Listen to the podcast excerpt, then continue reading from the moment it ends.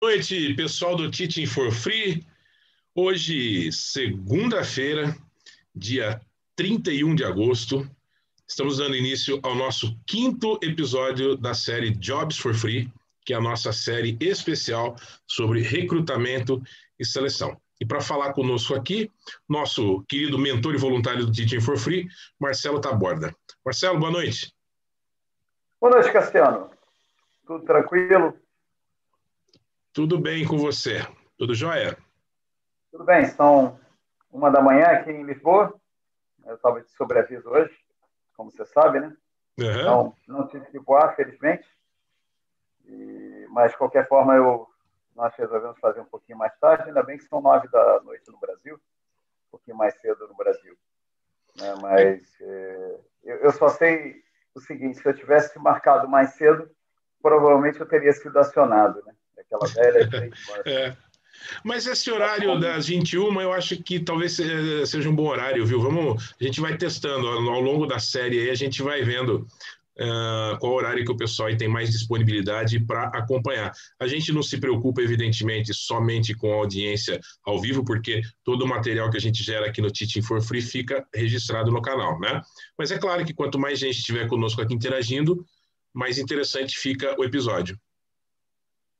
Exatamente, exatamente. Eu acho até que é, essas lives mais é, de teor técnico, acho até que elas são é, mais vão ser mais vistas ainda né, no futuro, né? Porque eu, eu gostaria né, de pensar que elas podem ser usadas como referência, como ajuda para muitos colegas em futuros processos de seleção.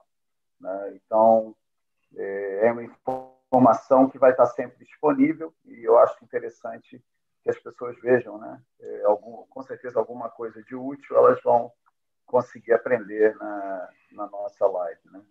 Que vai é, ser eu... depois, lógico, uma referência interessante. Eu tenho certeza, eu tenho certeza disso. O material fica aqui disponível, a gente faz tudo com muito amor e carinho, é for free.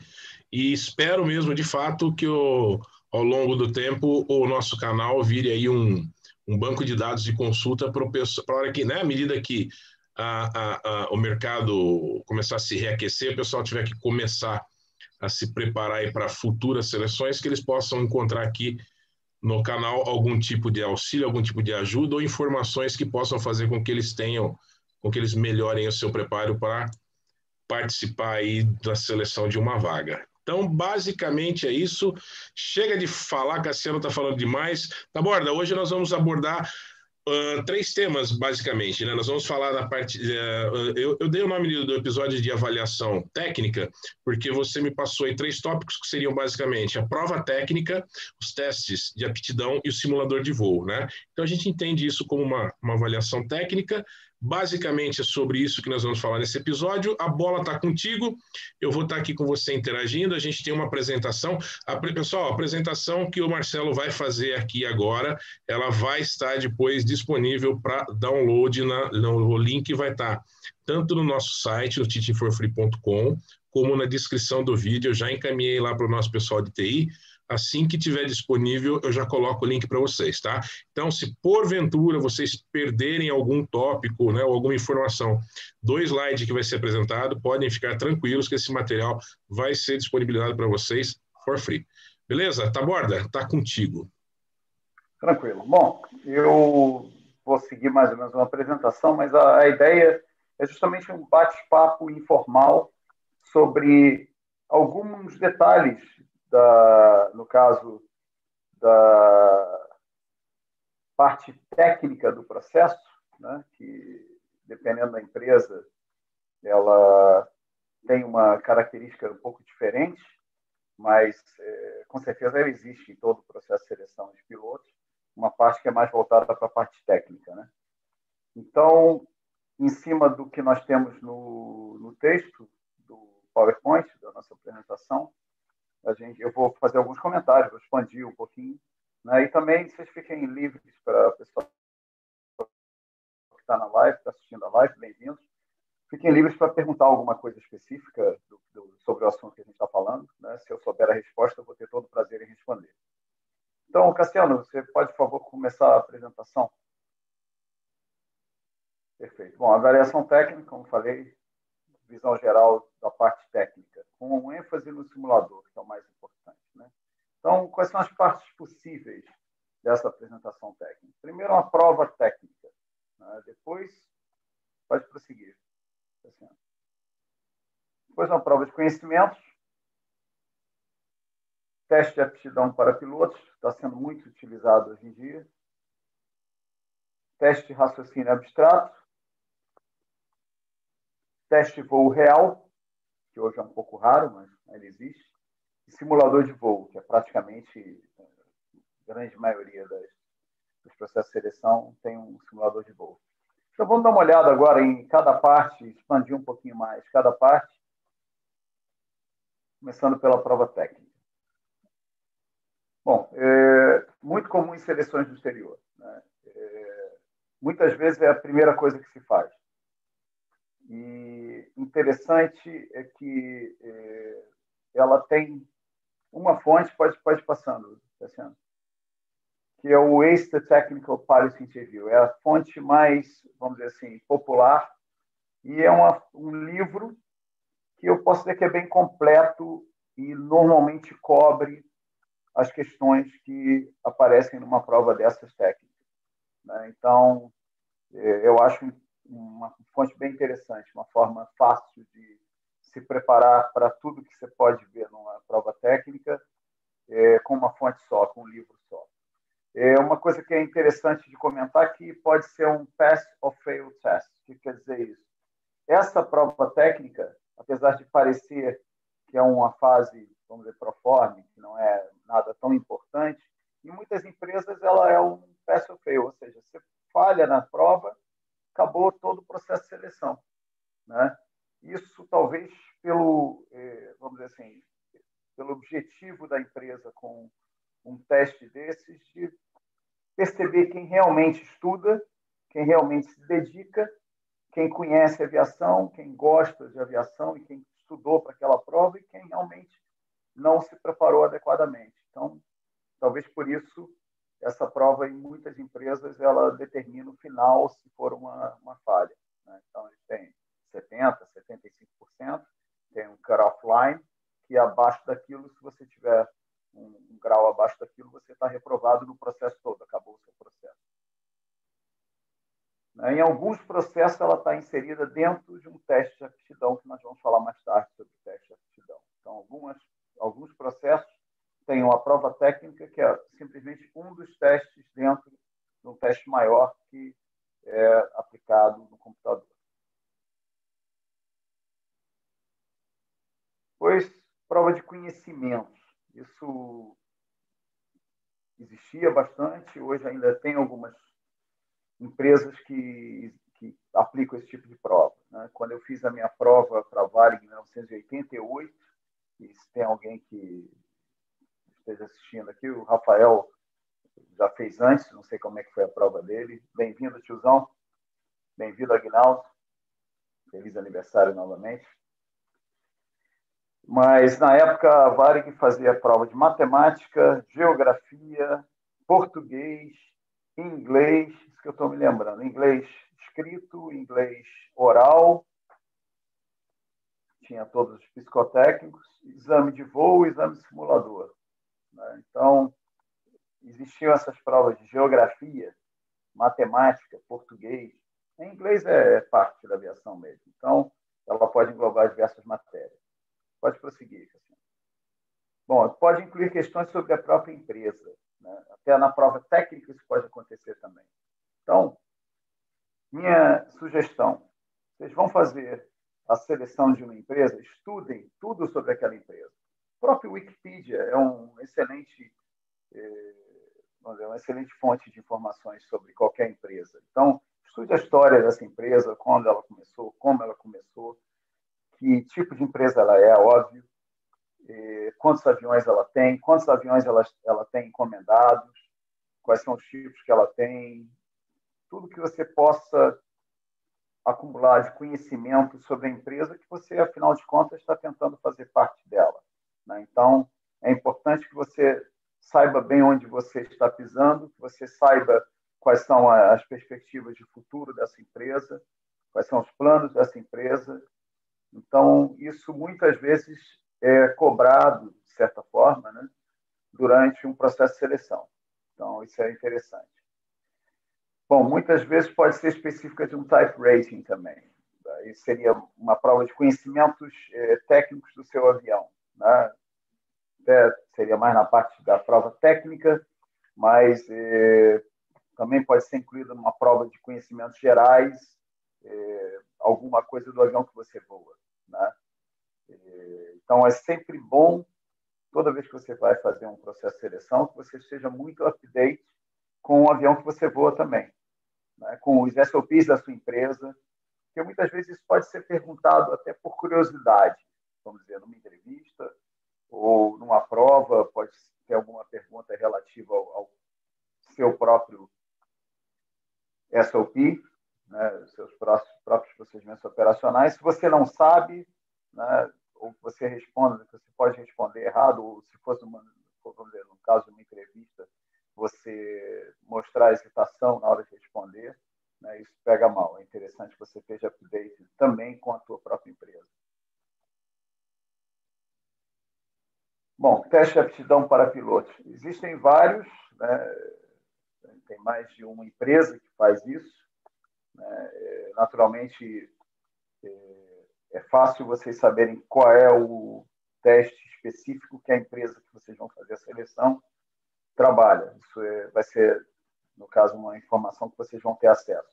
Né? Ele testa as áreas-chave para a profissão de piloto. Ele, na verdade, o, esse tipo de teste ele é bem interessante para pilotos que têm pouca experiência. Eu, pessoalmente, não acho ele tão, vamos dizer assim, válido para pilotos com mais experiência, embora ele, ele também vai dar uma indicação, é, vamos dizer assim, de talento pessoal para a profissão, né? através justamente dessas áreas que você tem é, mais fortes ou mais fracas. Isso vai dar uma, vai dar uma medida do quanto você nasceu para ser piloto, vamos dizer assim. Esse é o objetivo do teste. Né? Ele pode conter uma parte de teoria de ATPL dentro do teste, como eu falei antes. Né? Então, é, essa parte vai ser uma questão de estudo do mesmo material que você estudou para a prova técnica. Então, ela pode estar ali dentro, essa prova técnica. Pode conter uma parte para avaliar handling skills, no caso, normalmente feito em computador. Então, em alguns desses testes, você tem um, uma espécie de um manchezinho com os pedais e você vai ter que, é, vamos dizer, seguir um ILS, seguir uma aproximação, seguir uns instrumentos. Então, isso vai. É, normalmente, não é difícil, ainda mais para um piloto experiente, é muito fácil, mas para qualquer piloto não é difícil. É, assim como a teoria de ATPL também não é difícil, normalmente, nesse teste. As áreas comuns são memória, matemática, gerenciamento de tarefas e orientação. Né? A memória ela é pessoal. Né? Alguns têm a memória um pouco melhor, outros um pouco mais fraca. Matemática é interessante estudar, se preparar para esse tipo de teste. Gerenciamento de tarefas, que é o task management. É, não sei se tem, eu acho, de qualquer forma, é, todo o teste normalmente oferece algum tipo de oportunidade de treinamento. Então, vocês podem tentar treinar e saber que tipo de questões caem nesse teste específico daquela empresa que você vai fazer. E orientação costuma ser o mais difícil. Né? É, na verdade, são figuras, você tem que se colocar, é, você tem que perceber a tua posição em relação a um, uma figura que você está vendo. É, não é muito fácil. Eu cheguei a fazer, não, não me lembro nem exatamente de detalhes, porque eu fiz uma vez só para conhecer. É, na época que eu fiz a minha seleção na mesma empresa, não havia ainda isso. E alguns testes incluem uma parte para inglês de aviação, inglês para aviação, e outros também, por último, de compreensão verbal, né? também em inglês. Né? Então, o interessante dessa, desse teste é que ele não tem uma se ele tem um cut-off point, quer dizer, um mínimo para você tirar para não ser reprovado, ele não é específico de um teste só, o que é bem interessante, porque, por exemplo, se a pessoa for muito mal em orientação, por exemplo, mas for muito forte no restante, ele ainda dá um bom resultado. Né? Eu acho que nisso ele é justo, né? porque ele vê realmente o overall picture, ele não, não se prende a um dos testes que está dentro dele. Né? Ele vê só o resultado geral. E, normalmente, nesse resultado geral, as empresas têm um mínimo também desejado para que a pessoa possa é, prosseguir no processo de seleção. Quer dizer, ele pode ser eliminatório também. E é treinável. Né? Você pode, inclusive, em alguma, algumas dessas empresas, você pode entrar no site e pode praticar esse tipo de teste. Eu acho que é super válido. Né? Vale a pena ter ideia do que você vai esperar num teste desse. Então, tudo que você puder fazer de preparação nesse sentido é aconselhável. Pode seguir, Cristiano. Bom, o teste de raciocínio abstrato. Né? Esse é aquele das. São figuras que você tem que. Normalmente você tem três, você tem que eh, deduzir qual seria a quarta. Né? Então, são testes de, eh, na verdade, de capacidade mental, em termos de capacidade de assimilar novas informações, novas regras, novos padrões, de você entender as coisas. Então, é, é muito voltado para a parte do aprendizado, da sua facilidade de aprendizado. Né? Então, as empresas administram esse tipo de teste é, normalmente para aferir a facilidade que aquele candidato terá ou não para ser treinado. Né? E realmente ele é bem determinante nesse sentido. Bom, muitas vezes é parte dos exames psicológicos, mas é interessante notar que eu coloquei ele aqui na avaliação técnica, que na verdade ele não é um exame psicológico. Ele é, pra, ele é aplicado pelo pessoal da psicologia também, mas mais nesse outro sentido que é de perceber a sua facilidade de aprendizado. Né? Então, é, não tem nada a ver com perfil psicológico. A relação velocidade-exatidão é muito importante nesses testes. Né? Então, é uma coisa que normalmente não é dita, e é interessante que todo candidato é, pudesse saber isso já de antemão, é que ali não se procura o resultado de quando você, vamos dizer, acertar o mais possível ou errar o menos possível, e sim um equilíbrio entre a sua velocidade para cumprir aquelas questões e o acerto naquelas questões. Então, vou dar um exemplo. Um que eu conhecia são 40 questões. Né?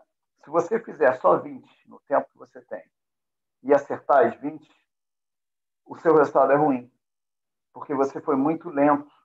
Então, é muito melhor você ser bem mais rápido, fazer, vamos dizer, 38 e acertar 30, mesmo tendo errado as 30, do que você ter feito 20 e ter acertado todas as 20. Ou seja, é, não se pode se prender muito na, em cada resposta. Tem que tentar agilizar e, e o máximo possível para que você faça o máximo possível de respostas com um nível de acerto aceitável. Assim, e ele é dado, o resultado dele é dado em percentual. É um percentual acima da média. Então, é como se fosse uma média de grupo e o quanto você está acima daquela média. Né? E também é treinável. Né? Esse é mais fácil ainda de treinar do que o outro. O outro, normalmente, você tem que ter acesso a alguma plataforma de uma dessas empresas para que você possa fazer esse tipo de treinamento. É, o raciocínio abstrato, não. Vocês conseguem na internet diversos exercícios desses e dá para treinar, dá para melhorar bastante. Bom, teste de voo real. Né? Eu fiz um quando eu fiz a minha seleção para Vale. Juntamente com o simulador, é a única parte do processo, uma das únicas duas partes do processo que chama-se Job Sample, que é um que na verdade a grande diferença é que algo que te vê fazendo o que você realmente vai fazer no seu trabalho. Porque todo o resto do processo de seleção são pilotos fora do seu ambiente de trabalho, fazendo coisas que não fazem parte do dia a dia deles. Né? Enquanto o teste de voo real e o simulador, você realmente está voando. Você é aí onde se vê realmente um piloto. Né?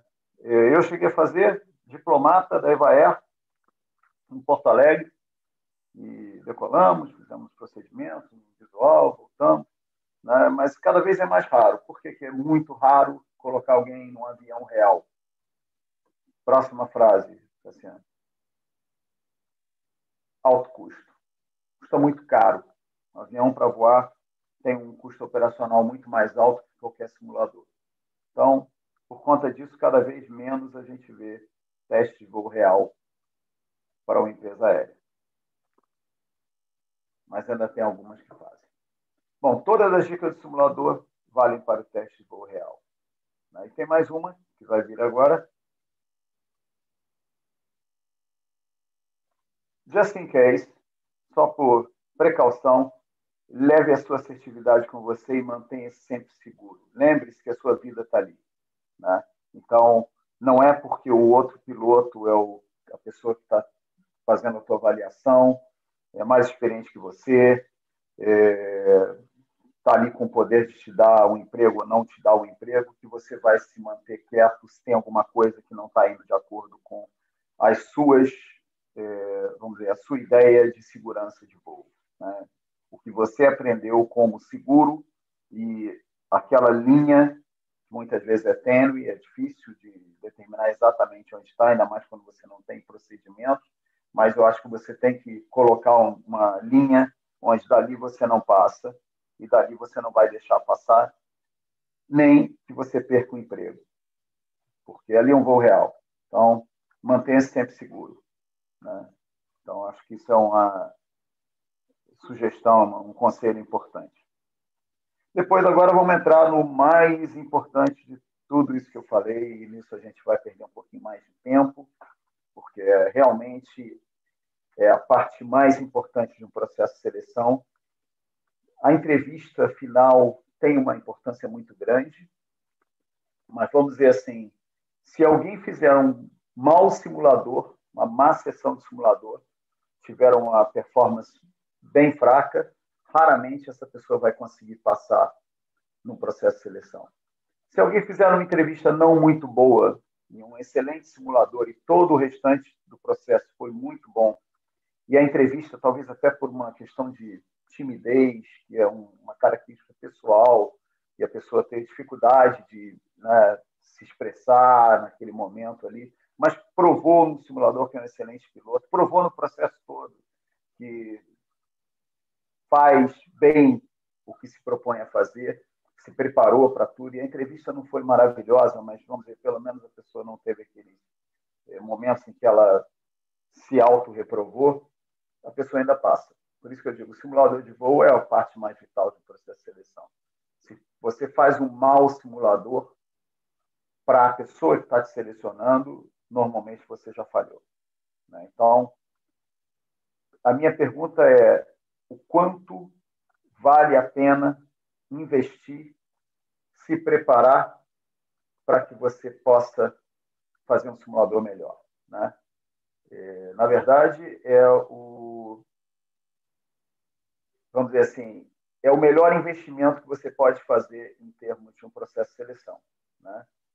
Você, na verdade, Muitas vezes você está investindo no emprego que você pode ter por 10, 20, 30 anos e, no final das contas, você às vezes não quer gastar uma sessão de simulador que poderia fazer toda a diferença. Né? Então, pode prosseguir, Cassiano. Bom, muita preparação. Essa é, preparação de preferência o ideal seria no próprio simulador de voo. Por quê? É, se você conhece o perfil daquele teu simulador, da tua, é, vamos dizer, do que você vai ter que fazer, quais, quais vão ser as manobras, o que você espera daquele simulador, tua chance de fazer certo ela é infinitamente maior. Né? A surpresa do que você vai ter que fazer, ainda mais se você estiver num tipo que não é o seu, ainda lidando com as dificuldades de handling que você vai ter, que vão ser naturais numa situação dessas, porque é um, um avião que você nunca voou, muitas vezes ainda procurando instru instrumentos que você não está habituado a achar. Então, você, no final das contas, eh, você está eh, se adaptando a uma nova situação. Né? E essa adaptação ela acaba afetando demais a sua spare capacity, sua, dizer, a capacidade extra que você tem de trabalhar e gerenciar várias coisas ao mesmo tempo. Né? Então, por isso, você diminuindo a quantidade de informações novas que você vai ter que assimilar naquele momento, você vai ter todo o restante melhor. Até o próprio handling melhora se você já sabe mais ou menos quais serão os procedimentos que você vai ter que fazer naquele simulador. Né? E nós sabemos que você saber quais são os procedimentos, mas nunca ter feito esses procedimentos no simulador é uma diferença enorme. Né? Então, eu sei que às vezes é muito difícil, simuladores são caros, mas aí tem uma outra opção. Pode passar próxima linha, por favor, Cassiano. Outra opção é um Flight Training Device, que normalmente é muito mais barato, muito mais em conta, e talvez no handling ele não vai ajudar tanto, né? porque ele não tem a mesma, é, vamos dizer assim, não é tão completo, mas é, mesmo assim você vai ver tudo acontecendo e a sequência das tuas ações vai ser a mesma, você vai treinar aquela sequência. Né? Melhor forma de treinar para um simulador, de você se preparar para um simulador, é você entrar num simulador ou no Flight Training Device com um instrutor que conhece o perfil. Né? Então, se o instrutor, alguns instrutores, alguns instrutores em alguns simuladores, em alguns FTDs, ele já conhece o perfil das empresas. Então, se você falar, olha, eu vou fazer seleção para a empresa X, muitos desses instrutores já vão falar, eu posso lhe preparar para esse simulador específico. Eu conheço, eu tenho, às vezes ele tem até nas anotações dele. Se ele falar, não, nunca vi esse simulador, como você tem esse perfil, você pode enviar para ele com antecedência, né? E ele vai estudar e vai dar uma olhada e vai ver que, que ele vai fazer com você no simulador, como ele vai eh, conduzir o simulador para te colocar o máximo possível dentro do que você espera naquele teu simulador de, do processo de seleção. Pode passar. Bom, por isso tão importante conhecer muito bem o perfil da sessão, né? porque você praticamente você vai repetir o que você já treinou, torna muito mais fácil. E deve incluir um briefing bem compreensivo. Né? É, todo simulador, é, vamos dizer, que se preze é antecedido de um briefing. Alguns briefings são, é, vamos dizer assim, mais. vão praticamente te preparar para o simulador, porque algumas empresas têm a visão de que se você vai ter um bom briefing, da mesma forma que você faz um simulador de treinamento, onde você tem um bom briefing, se você fizer bem, porque você foi bem orientado, é o que você vai fazer na empresa também. Então, não há porquê, é, no final das contas, não há porquê você, é, vamos dizer, é, não ser orientado pela empresa. Você não ter esse tipo de é, briefing completo no seu simulador. Outras empresas vão ser um pouco mais, vamos dizer assim, deixar um pouco mais para que você pergunte, que você tente descobrir o que vai, vai acontecer e, então, vai variar bastante. Mas, de qualquer forma, o briefing é muito importante. Pode passar, por favor. Assim. Okay, o briefing do simulador. Né? Vocês vão ter o briefing, mas conheça o máximo possível antes de entrar no briefing. Né? é, o fato de ter um briefing não te isenta da, vamos dizer assim, obrigação que você tem, se você quiser ir bem realmente no processo, de estudar tudo que vai acontecer antes. Quanto mais você conhecer aquela sessão, mais o briefing vai completar os conhecimentos que você precisa ter antes de entrar naquele simulador.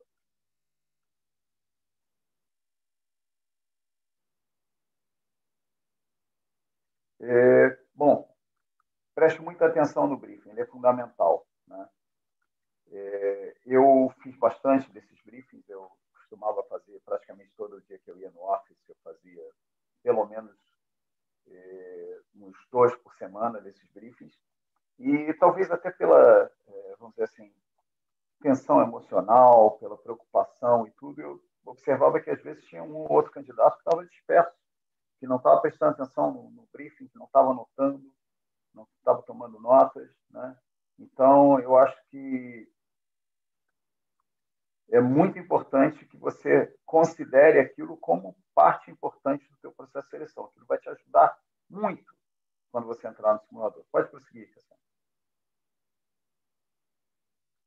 Ok. É, faça perguntas se tiver alguma dúvida. Não deixe as dúvidas para a sessão do simulador durante a sessão de simulador, o seu selection pilot, que está do seu lado ou está atrás de você, dependendo da empresa, não vai poder dirimir suas dúvidas, não vai poder te responder nada. Ele está, ele ou ela já estão conduzindo a sessão. Né? Em contrapartida, no briefing, você tem absolutamente eh, todo o direito de eh, perguntar tudo que você quiser, né? É, porque você está entrando numa sessão, você como piloto profissional, você tem que saber o que esperar dessa sessão. Então, qualquer dúvida que você tenha, você tem que ficar totalmente à vontade de perguntar. Às vezes tem, tem pessoas que ficam um pouco, eh, vamos dizer, preocupados em perguntar, estou perguntando muito, será que eu vou incomodar? Não, não, não se sinta de forma alguma se sinta, vamos dizer assim, é, desconfortável em perguntar sobre qualquer dúvida que você tenha. Ali é o momento de ter dúvidas. Pode continuar.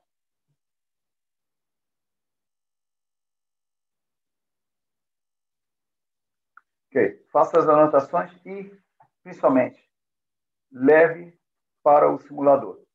Né? É, não deixe de tê-las no simulador talvez uma ou outra empresa vá falar, não quero que você leia as anotações durante o simulador, mas em geral isso é bem visto, da mesma forma que você faz as suas anotações antes dos seus voos.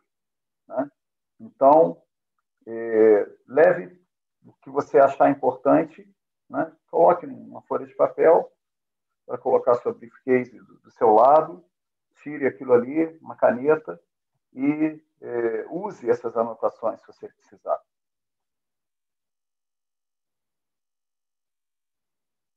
Bom, aprenda os procedimentos que forem passados no briefing. O que eu quero dizer com aprenda? Por isso que eu botei entre aspas. Né? É, vou dar um exemplo. Né? Se durante uma, um briefing para um simulador de processo de seleção, o Selection Pilot está briefando, é, falar assim, olha, pessoal, é, nós temos uma ordem do que, que a gente quer que vocês façam antes da decolagem. Né? Então, por exemplo, Vamos começar pedindo ATC clearance para saber o que, que vai ser feito do ATC. A partir do ATC clearance, eu quero que vocês façam um briefing de como vai ser o seu voo. Depois disso, eu quero que vocês peçam o Before Takeoff Checklist. E, por último, quando estiver tudo pronto, a gente vai pedir uma Departure Clearance. Né? Autorização de decolagem. Então, até é, vamos dizer, poderia até falar ATC clearance, briefing, checklist, departure, so ABCD. Né? É, o objetivo de, vamos dizer assim, um procedimento ser passado no briefing tem, vamos dizer, dois objetivos ali. Né? A primeira, o primeiro objetivo né, é você tem que ter uma organização dentro do simulador. Você tem que se organizar, né? Você tem que, é, vamos dizer assim, se preparar para o que vai acontecer. Então, eles estão te dizendo mais ou menos o que vai acontecer. A outra, o outro objetivo dessa é, instrução que você vai ter durante o briefing é justamente perceber o quanto você assimila do que foi ensinado para você naquele briefing. Então, o quanto estão, é, vamos dizer, sólidos em você no momento que você recebeu a instrução, o quanto você vai para o simulador e aplica aquela instrução. Né? Então, e por isso as anotações são extremamente valiosas. Né? Se você tem isso que te orientaram numa folha de papel e você coloca isso do lado e antes de você iniciar o simulador você segue por ali, o que, que você está mostrando? Que você segue procedimentos, você acredita nos procedimentos. Isso é muito positivo. Pode seguir. Por último, a postura muito profissional dentro do briefing. Né? Muitas vezes, até para descontrair, o Celestial Palace vai né, falar alguma coisa engraçada, vai procurar trazer um pouquinho de humor, né? até justamente para diminuir a tensão. Né?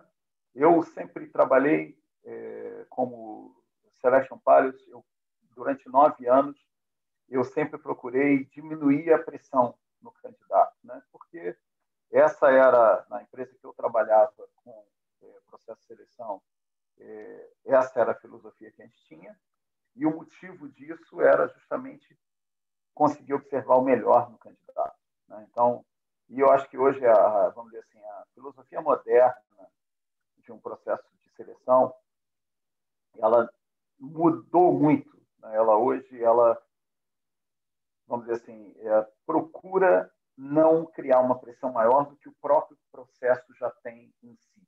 Né?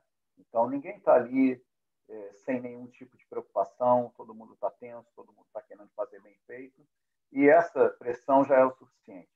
Você não tem que aumentar essa pressão com nenhum tipo de tratamento que possa, de alguma forma, contribuir para isso. Né? Então, mas, ao mesmo tempo, lógico, seja profissional. Né? Então, às vezes, a pessoa tem um senso de humor muito grande, solta uma piada, mas de repente começar a exagerar nisso, ou de repente achar chato o briefing e ficar, ah, meu Deus, o cara vai falar coisas que eu já sei, eu já sei, me preparei. Não, mantenha é, atenção, mesmo que você saiba muito bem o que está sendo dito. Né? Postura profissional, é isso. Próximo slide, por favor. Ok. É, entrou no simulador. Né?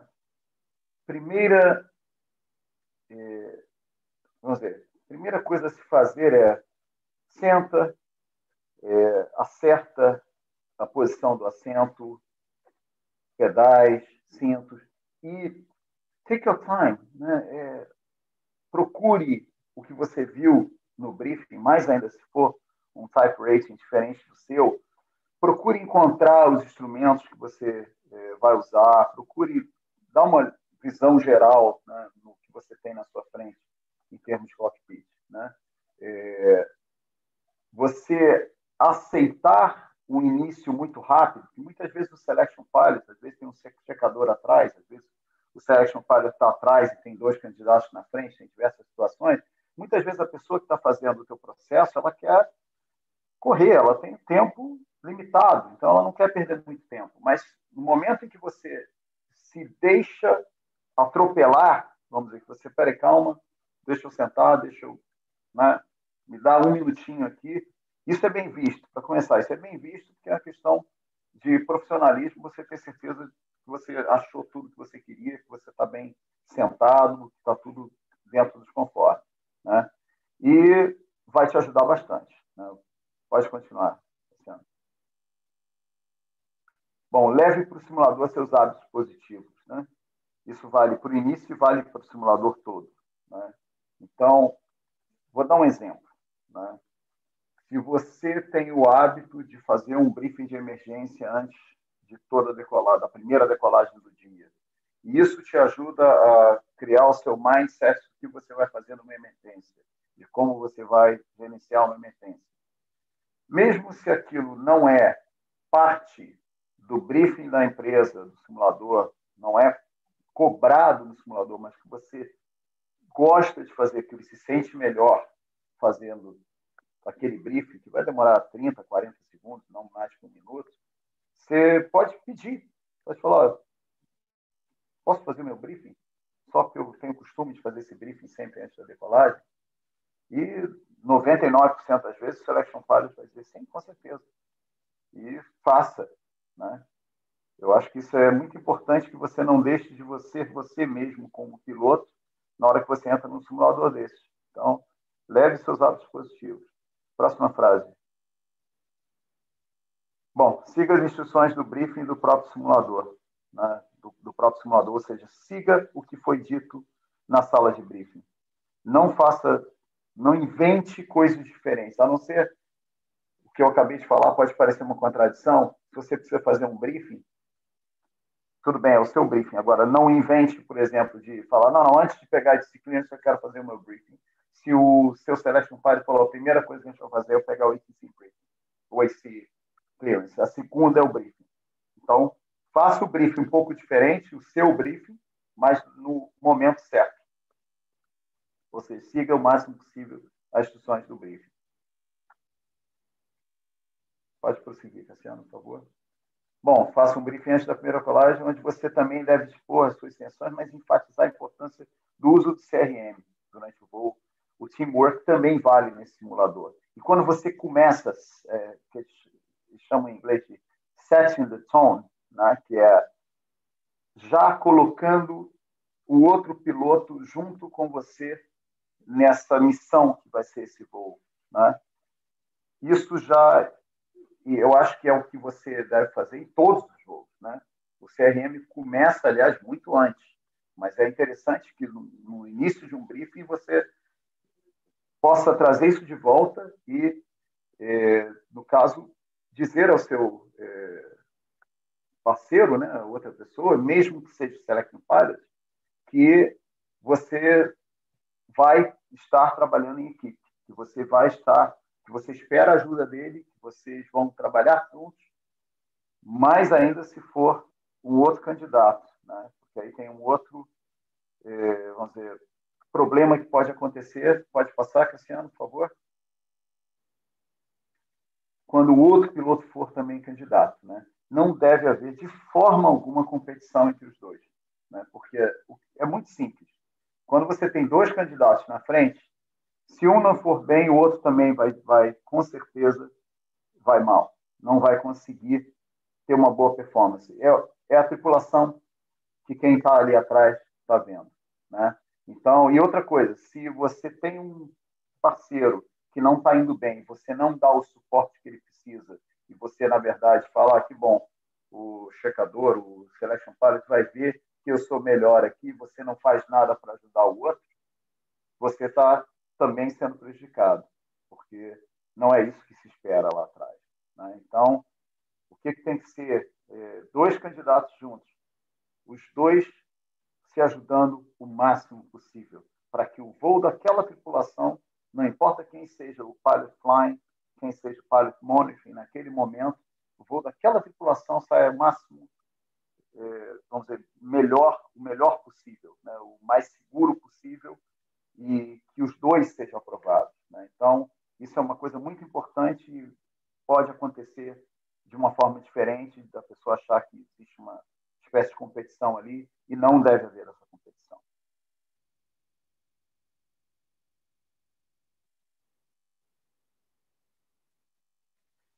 Bom, agora durante a sessão, né? ou seja, vocês decolaram, né? iniciou o voo, e vocês estão agora prontos para decolar. Cuidado com a ansiedade. Né? Não decole sem autorização. Né? Tudo ali tem que ser como um voo real. Né? O simulador simula um voo real. Né? Então, é, aquela situação em que você já terminou tudo e você, de repente, só um exemplo, né? você decolar sem autorização. Você terminou, leu o checklist, ok, vamos embora, porque não tem controle, porque não, tem, tem controle, tem, se não tiver o controle, se eles não estiverem usando a fonia como se fosse o controle, com o checador fazendo o papel do controlador, o Celestion Pilot vai dizer, é, fulano, pode iniciar a decolagem, mas não inicie uma decolagem sem alguma autorização.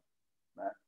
Segura a ansiedade nesse momento. Aquele início do simulador ele é muito delicado em termos de ansiedade, em termos de emocional. Né?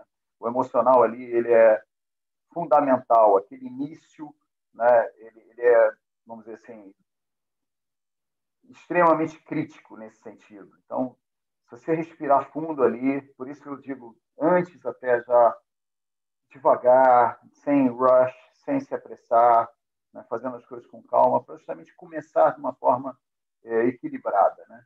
Pode prosseguir, por favor. Bom, lembre de pedir todos os checklists, inclusive o before takeoff, né? o after takeoff, o descent checklist, o approach checklist, o landing checklist, o after landing checklist. Peça todos os checklists que você está acostumado a pedir no seu tipo. Né? É um voo como qualquer outro. Né? O, qualquer selection pilot, qualquer checador, se for o caso do checador está atrás, vai estar esperando que você faça as coisas como num voo normal. E o checklist faz parte desse voo normal. Então, peça o checklist. Tudo que for dito down, está feito. Né? Se o teu parceiro, no caso, o outro piloto, teu pilot monitoring, disser, ok, down, está feito. Porque, na verdade, o que você tem que fazer é chamar. Né? Se ele falou, ok, complete, está completo. Mas não esqueça de pedir. Pode prosseguir, Cristiano, por favor. Bom, faça exatamente o que você brifou. Então, vou dar um exemplo. Você, dada a opção de fazer o seu tráfego visual a 1.500 pés ou a 2.000 pés, conforme você prefira. Né? E aí você, no briefing, você fala, olha, eu vou subir para 1.500 pés, né? vou fazer o tráfego pela esquerda, assim, assim. E na hora que você decola, você vai e vela 2 mil pés. E prossegue a 2 mil pés. Está errado? Bom, você tinha a opção de fazer 2 mil pés, mas não foi isso que você disse para o outro piloto. Não foi isso que você disse para o seu selection pilot. Não foi isso que o checador ali atrás ouviu. Então, quer dizer, você se confundiu de alguma forma. Dizer, isso é, não é positivo. Faça o que você brifou. Siga o seu próprio briefing. Pode prosseguir, por favor, Cassiano. Bom, atenção constante nos, instru nos instrumentos. Se corrija continuamente. Tá? Eu, uma vez, eu tive um candidato que ele... Eu posso falar o primeiro nome dele, né? de qualquer forma, todo, todo cara muito bacana, excelente candidato, aliás, Paul. E ele falava, pô, come on, Paul, come on, come on, come on, speed, speed, Paul, speed, altitude, altitude. Paul, yeah, yeah, right on, yes, right ele se coach, ficava se coaching, né? se, se treinando o tempo todo, se corrigindo o tempo todo. Né? Baixinho. Mas eu ouvia, né? Eu estava do lado dele e eu ouvia ele falando baixinho, né? E, e ele fez um excelente simulador, né? E depois, na, na entrevista, já bem depois, né? Eu falei, pô, é, curiosidade, né? Por que, que você falava tanto com você mesmo durante o simulador? Ele falou, Marcelo, é, eu coloquei como se tivessem dois polos ali, um que estava voando e o outro que não podia deixar o estava voando fazer nada errado, porque eu não queria perder esse emprego de jeito nenhum. Então eu falei, eu vou entrar como se fossem dois ali, eu vou ter uma atenção total ali, eu não vou deixar passar nada. E realmente, ele não deixou passar nada, fez um simulador excelente, excelente, melhor impossível. Né? E, curiosamente, alguns anos, vários, vários anos depois, e oito anos depois eu fui fazer o meu é, recurrent check né, no simulador e o primeiro dia do, do check era ele, o CRI, né? e ele até falou para o meu first officer, falou, ó, oh, if, if you want to blame someone for the fact that I'm here, blame him. He gave me the job. Falei, oh, come on, you, you got the job. Mas é interessante esse, esse exemplo né, é, de como você vê um piloto que está tão vamos dizer, se vigiando para não perder nada, para não desviar de nada, que ele está se auto-treinando, se auto-corrigindo, né? e realmente funciona, funcionou para ele. Né? Foi o único que eu vi que eu ouvi a voz dele fazendo isso, mas eu acho que muitos, eu acho que é uma, uma opção que o piloto tem de ficar o tempo todo né, é, vendo o seu voo como se estivesse de fora e se autocorrigindo, e não deixando nenhum desvio acontecer. É, próximo, por favor. Ok. É, não sendo o próprio, seu próprio type rating, né? se você está voando um avião que você nunca voou na sua vida, o início vai ser sempre muito mais difícil. Né? Seja resiliente, não desista, né? e não se deixe afetar emocionalmente por isso. Não se cobre demais no início, no sentido do resultado. Faça o seu melhor, mas se você já tiver o um mindset de que os primeiros minutos vão ser um pouco mais difíceis e que você vai, desde que você esteja evoluindo, que aliás é o que nós, digamos, quem está te avaliando, quer ver é, a evolução, é, vamos dizer, naquele tempo em que a, o piloto estava no simulador, ele mostrou que aquele tipo desconhecido passou a ser cada vez mais fácil com o tempo. E vamos dizer, já pela metade do simulador você já não vê mais muita diferença entre um type rated naquele avião e aquele piloto que não é type rated no avião. Então, quando você chega a isso, mesmo que às vezes a primeira, vamos dizer, tem um simulador de uma hora, mesmo, vamos dizer que a primeira hora talvez não seja muito, a primeira meia hora talvez não seja muito boa, mas a segunda meia hora está tudo praticamente cravado, está tudo muito bom, né? é uma demonstração que a pessoa aprende rápido. Né? Então, se você entrar com esse mindset que você nunca voou avião e que o início vai ser um pouco pior do que você gostaria que fosse, você já vai ser bem menos afetado emocionalmente do que se você entrar, tipo, eu vou cravar tudo e muitas vezes vai ser difícil cravar tudo num, tipo que você nunca voou. Próximo, por favor. Próxima frase. Bom, se houve um desvio, corrija imediatamente. Não se dê margem. O que, que eu quero dizer com isso? Às vezes a pessoa fala, bom, eu tenho que manter 4 mil pés, né? E aí fala, estou 4.080, tá bom. Não, não, nunca tá bom. Nunca tá bom. Você vai buscar sempre os 4.000, né? E, mais uma vez, quem está te avaliando quer ver essa busca. Quer ver essa busca constante pela exatidão nas suas manobras, pela altitude correta, pela proa correta, pela velocidade correta. Se você não consegue, mas você está correndo atrás, você está tentando, você está sendo é, proativo, você está, é, vamos dizer, é, lutando para chegar lá. Né? E todos nós sabemos que com treinamento você vai chegar lá. Então, mesmo que você não chegue exatamente lá e você esteja a 4.030 pés e desce para 4.000, 3.980, 3.990, 4.000, 4.010, mas você está lutando, né? isso é uma coisa. Você está a 4.030 e parar 4.030, 4.040 e não mexer mais dali, é que você se deu essa margem de 40 pés. Talvez até os 40 pés, normalmente a margem vai ser de 100 pés, dependendo da empresa. 100 pés, 200 pés, dependendo da fase do voo. Então, cada empresa vai ter os seus limites. Existem limites. Lembre-se que vão haver limites, só que você não vai saber que limites são esses. Né? Mas no momento que você para de buscar aquela, aquele parâmetro exato como deve ser, você mostra que você se deu essa margem. E isso é negativo. Você não, deve, não deve dar margem nenhuma. Você deve procurar sempre o melhor possível dentro do simulador. Pode prosseguir o próximo, por favor.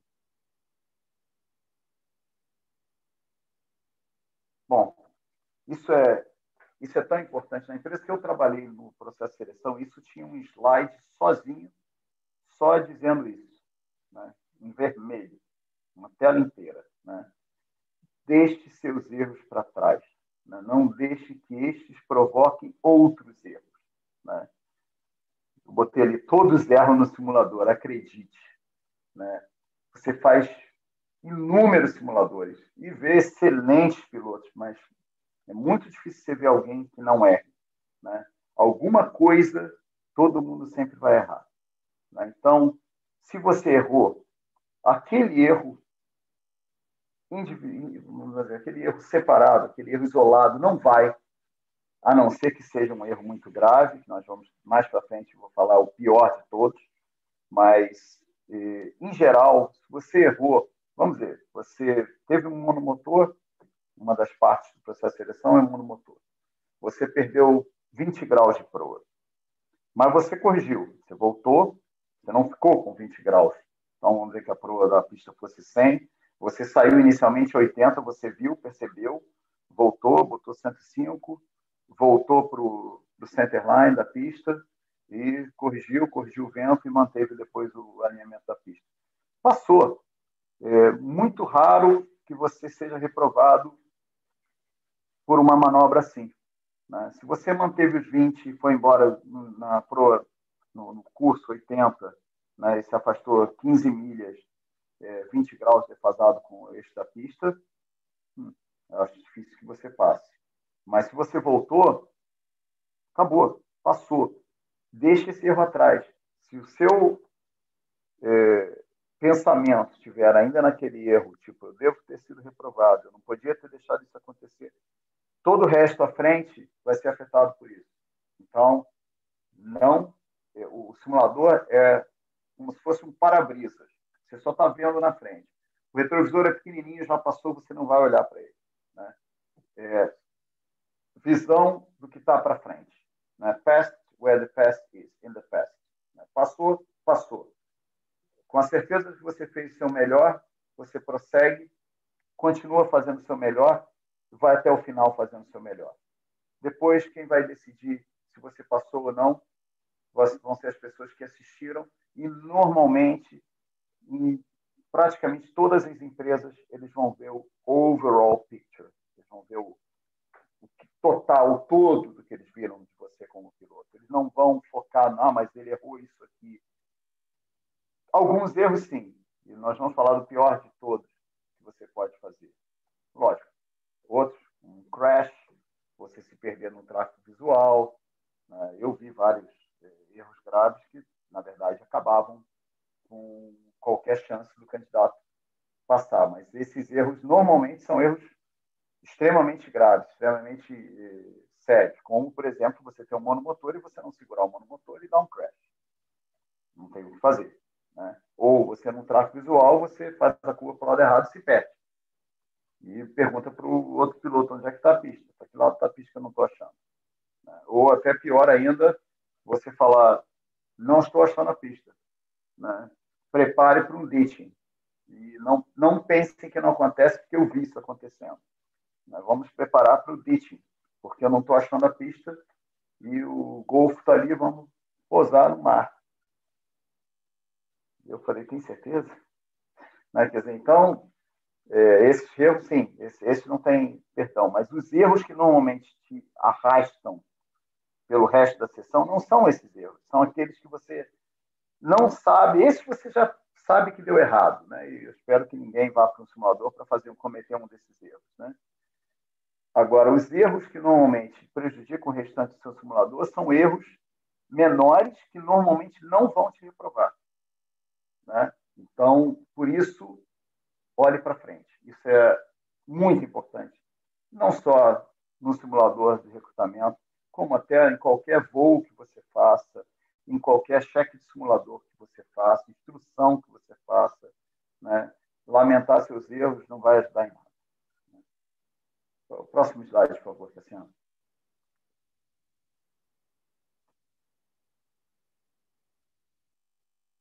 Bom, ainda durante a sessão, né? estava aqui até falando do simulador, né? Nós temos um grande aviador aqui, grande instrutor, o Ciro Apuso, que está aqui, né? Ele com certeza deve estar pensando o quanto ele já não viu de gente se perdendo numa sessão de simulador, justamente porque não se perdoou por um erro, né? Eu tenho certeza que foi o que ele, ele pensou ali, porque é, é muito comum isso acontecer. Bom, ainda durante a sessão, né? Faça uso do automatismo sempre que essa opção for dada, tá? É, ali tem momentos, qualquer desses simuladores tem momentos em que os seus avaliadores vão querer ver o seu handling, vão querer ver você voando, o avião, e vão pedir para você desconectar tudo, autopilot, autothrottle e voar na mão. E algumas vezes até fly director off, fazer uma raw data approach. Né? Isso é muito, mas muito comum e faz parte do simulador, é óbvio. Mas isso não quer dizer que eles queiram que você voe o tempo todo. E eh, por isso, na hora que eles falem, olha, quando você cruzar dois mil pés, quando você estiver com flaps up, você pode usar o, o autopilot. Use. Use porque justamente isso vai te dar maior capacidade de gerenciar o resto. Né? É tudo uma questão de spare capacity. Quanto você tem de capacidade sobrando. Enquanto você estiver correndo atrás do handling, correndo atrás da velocidade, correndo atrás da altitude, correndo atrás da proa, para você pensar, você vai ter mais dificuldade. Né? Próximo, por favor, Cassiano. Bom, utilize o outro piloto. Né? Você não voa sozinho. Nós estamos falando aqui em aviação comercial. Tá? Até outro dia, numa live, eu comentei o topo da aviação. Né? Eu gostaria de deixar bem claro isso. Né? É, talvez eu tenha, é, eu deveria ter sido específico, topo da aviação comercial. Né? Quando nós estávamos com um comandante A380 aqui, o Léo, e eu falei, pô, chegou ao topo da aviação comercial. Quer dizer, e, infelizmente, um, um dos nossos estavam, um dos que estava assistindo, né, uma pessoa na, na live, entendeu isso como uma, vamos dizer assim, arrogância da minha parte como é, piloto, mas eu estou deixando bem claro que o foco desse Jobs for Free é na aviação comercial, né?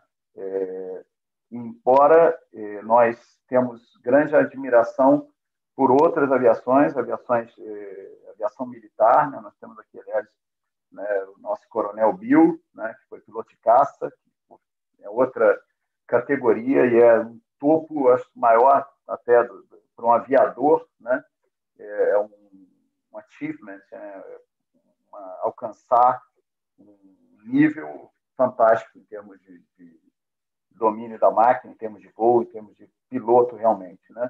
Mas quando eu falo de aviação, aviação eu estou falando da aviação comercial, né? Que é onde eu passei meus 32 anos, fazendo 32 anos de, de empresa aérea, agora dia 5, daqui a cinco dias, né?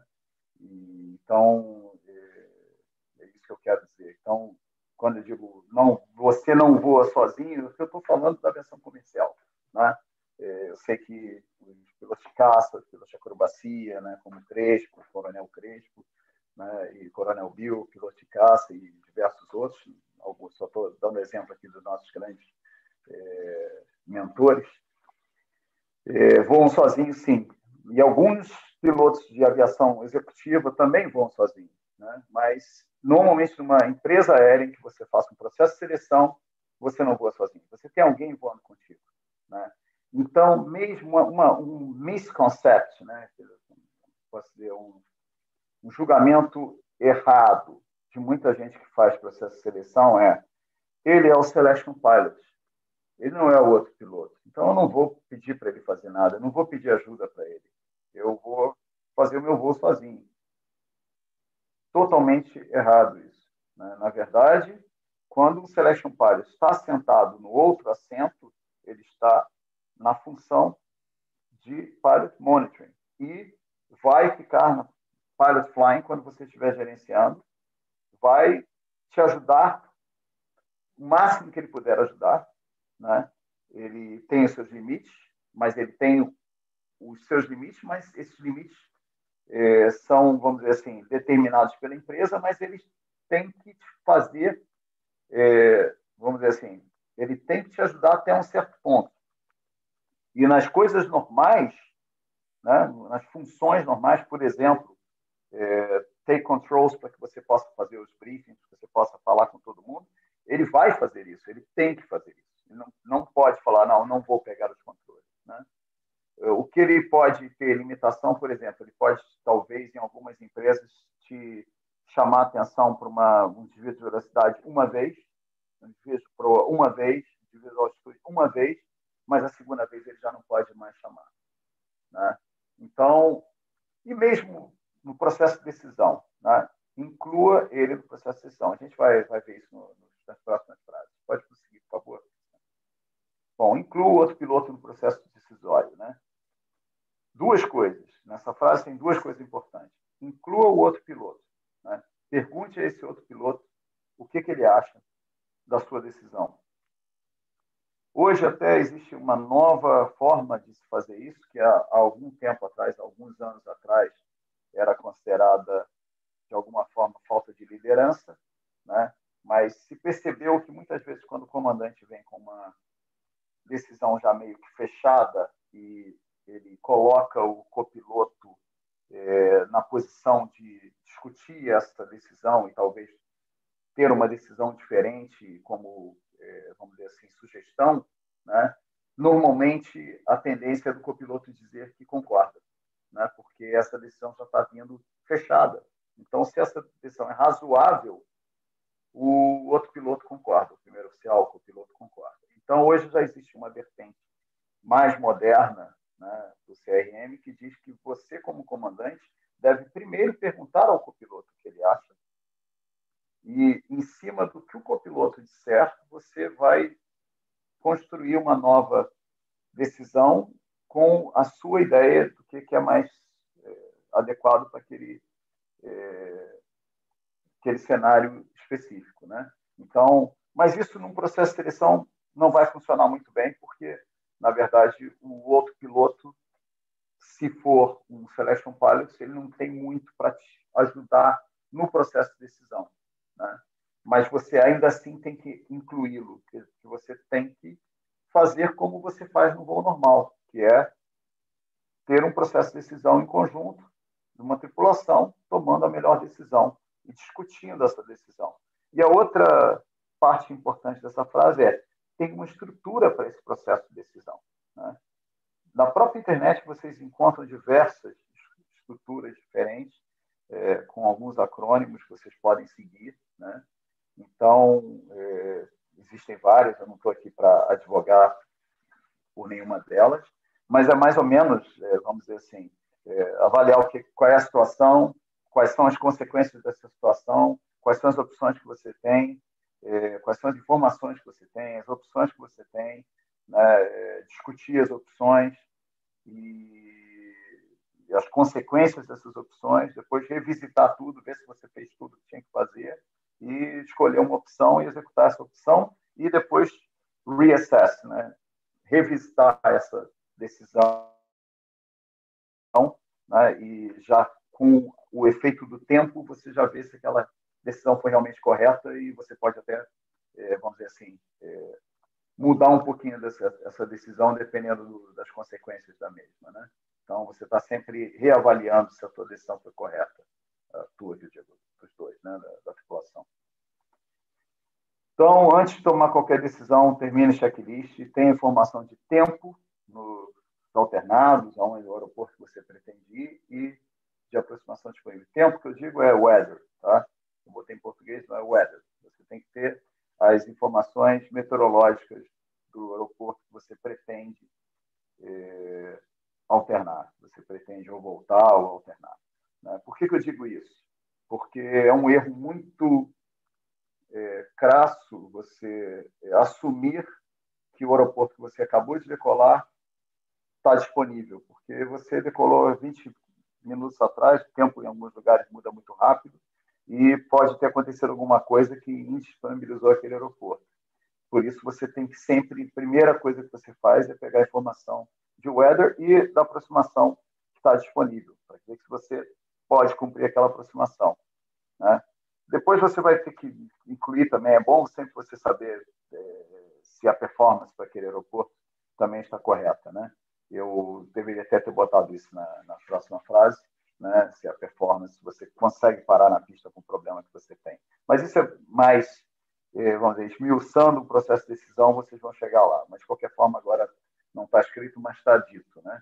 É, não é só você saber que o tempo está bom, que você tem uma aproximação que pode te levar à pista, mas é também saber se aquela pista, as condições da pista, o problema que você tem, que pode, muitas vezes vai afetar a performance, e com aquele problema, com aquelas condições de pista, com aquele comprimento de pista, se você vai ter performance para parar na pista.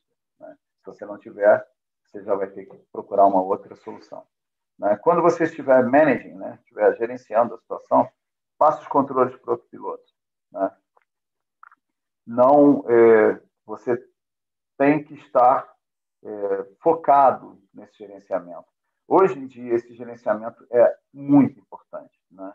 É, não basta você voar o avião bem, você pode fazer todas as manobras bem, pode ter o controle da máquina, do avião, mas se faltar esse gerenciamento, se as suas é, vamos dizer, ações forem muito, é, como é eu posso dizer, básicas, de você tomar decisões tipo, é, o tempo tá bom, vamos voltar e acabou, né? e não gerenciar e não falar com ninguém também, aí vem outra parte que é o Communication Protocols, que são os, os protocolos de comunicação que você tem que cumprir, que você tem que falar com todo mundo, você tem que alertar todos que têm que saber que você está tendo aquele problema, né? que vocês estão tendo aquele problema, isso vem a seguir, pode passar, por favor.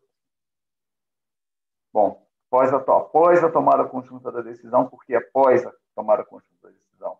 Porque o que você vai informar a todos os envolvidos vai ser justamente o resultado que você chegou no processo decisório. Né? Então, você não vai falar com ninguém antes de você tomar a decisão do que você vai fazer, para onde você vai. Né? Então, no momento que isso foi tomado, essa decisão foi tomada, que você já sabe o que vai fazer, qual é o próximo passo? O que, que você vai fazer? Ok, agora eu vou. Uh, you have controls, you have the radios. Aí nesse, nesse momento você vai ter que passar os rádios também.